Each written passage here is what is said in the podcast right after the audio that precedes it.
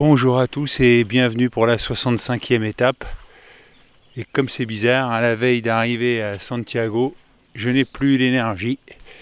J'ai la tourista et pas la peregrina malheureusement. C'est peut-être le passage obligé pour devenir pèlerin. Il faut passer par la tourista. Donc euh, le podcast va être plus court que d'habitude. J'ai pas le temps de faire du montage. En revanche, la bonne nouvelle, c'est que mon beau-père est sorti de l'hôpital. Voilà. Quant à moi, bah oui, j'ai passé la nuit euh, aux toilettes, euh, très sympathique de l'alberguer. Et alors, je voulais vous lire un message de Claudine. Buen camino à toi et prudence pour la fin. Commençant le chemin du puits avec une amie en 2008, j'avais découvert le plaisir de l'itinérance et surtout des rencontres imprévues. Puis j'ai continué seul, un grand bonheur. Mais en 2010, alors que je me sentais prêt à aller de Roncevaux à Santiago, un méchant vélo en a décidé autrement et à 35 km du but m'a renversé et cassé l'épaule. Et là, je suis devant la borne 35 km. Le but n'a plus été la cathédrale, mais l'hôpital et le rapatriement en France. Mais depuis, je suis reparti de nombreuses fois sur les chemins différents et découvert Santiago, Finistère et Muxia, où va ma préférence, et garder quelques amis précieux. Pour mon douzième départ, je viens de retrouver deux pèlerins rencontrés sur le chemin primitif en 2013, dont un Québécois à Grenade sur le chemin de Mozarab. Un problème au genou m'a amené pour la première fois à alterner la marche et les bus, mais c'était tellement bon de repartir après ces deux ans difficiles. Ton initiative m'avait laissé perplexe, tellement je pense que c'est un moment de vie à réaliser pour soi, mais au fil de tes étapes, j'ai apprécié l'intérêt que tu prends à ce que tu vois en route, les histoires qui jalonnent le chemin, et ta disponibilité à écouter, même brièvement, les autres. Et j'apprécie aussi les messages de ceux qui te suivent. Et je te souhaite de garder de cette expérience le meilleur pour les temps à venir. Ultrea. Et là, un vélo, deux vélos qui passent, failli me faire un cartonnet moi aussi. Il double à droite. Claudine, une Sévenole de 76 ans.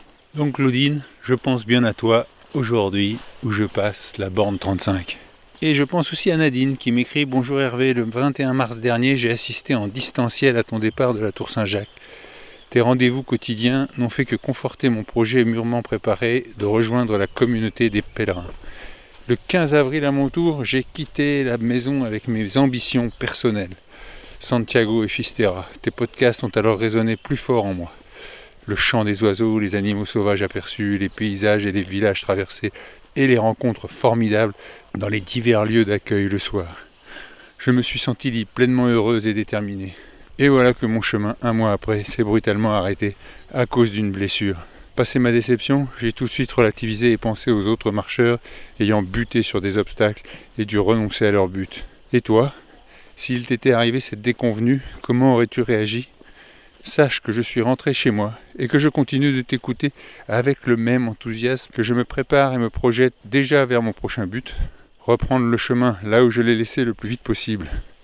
Ton témoignage radiophonique et tes images et vidéos postées chaque jour participent à mon optimisme indéfectible et je t'en remercie. Bravo pour ta performance. Tu approches d'un de tes buts, tu y es. Tu peux être fier de toi comme doivent être tous ceux et celles qui comptent pour toi. Nadine de Nantes.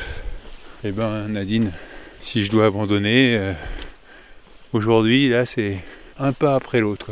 Je vois les kilomètres qui défilent doucement et malheureusement j'en ai beaucoup à faire.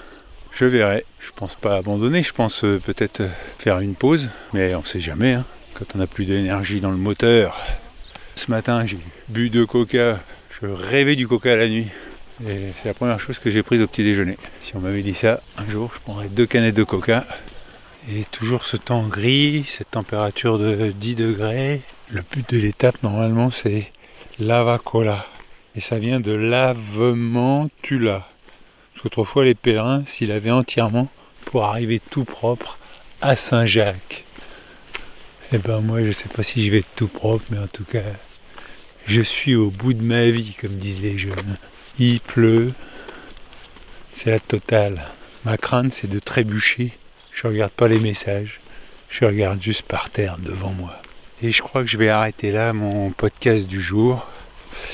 Et je vous dis euh, à demain pour la 66e étape qui j'espère nous mènera jusqu'à Compostelle.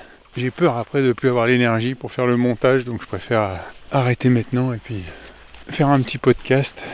Et puis comme ça, être euh, uniquement concentré sur, sur la marche. Merci à tous pour vos messages. Allez, à demain. Ciao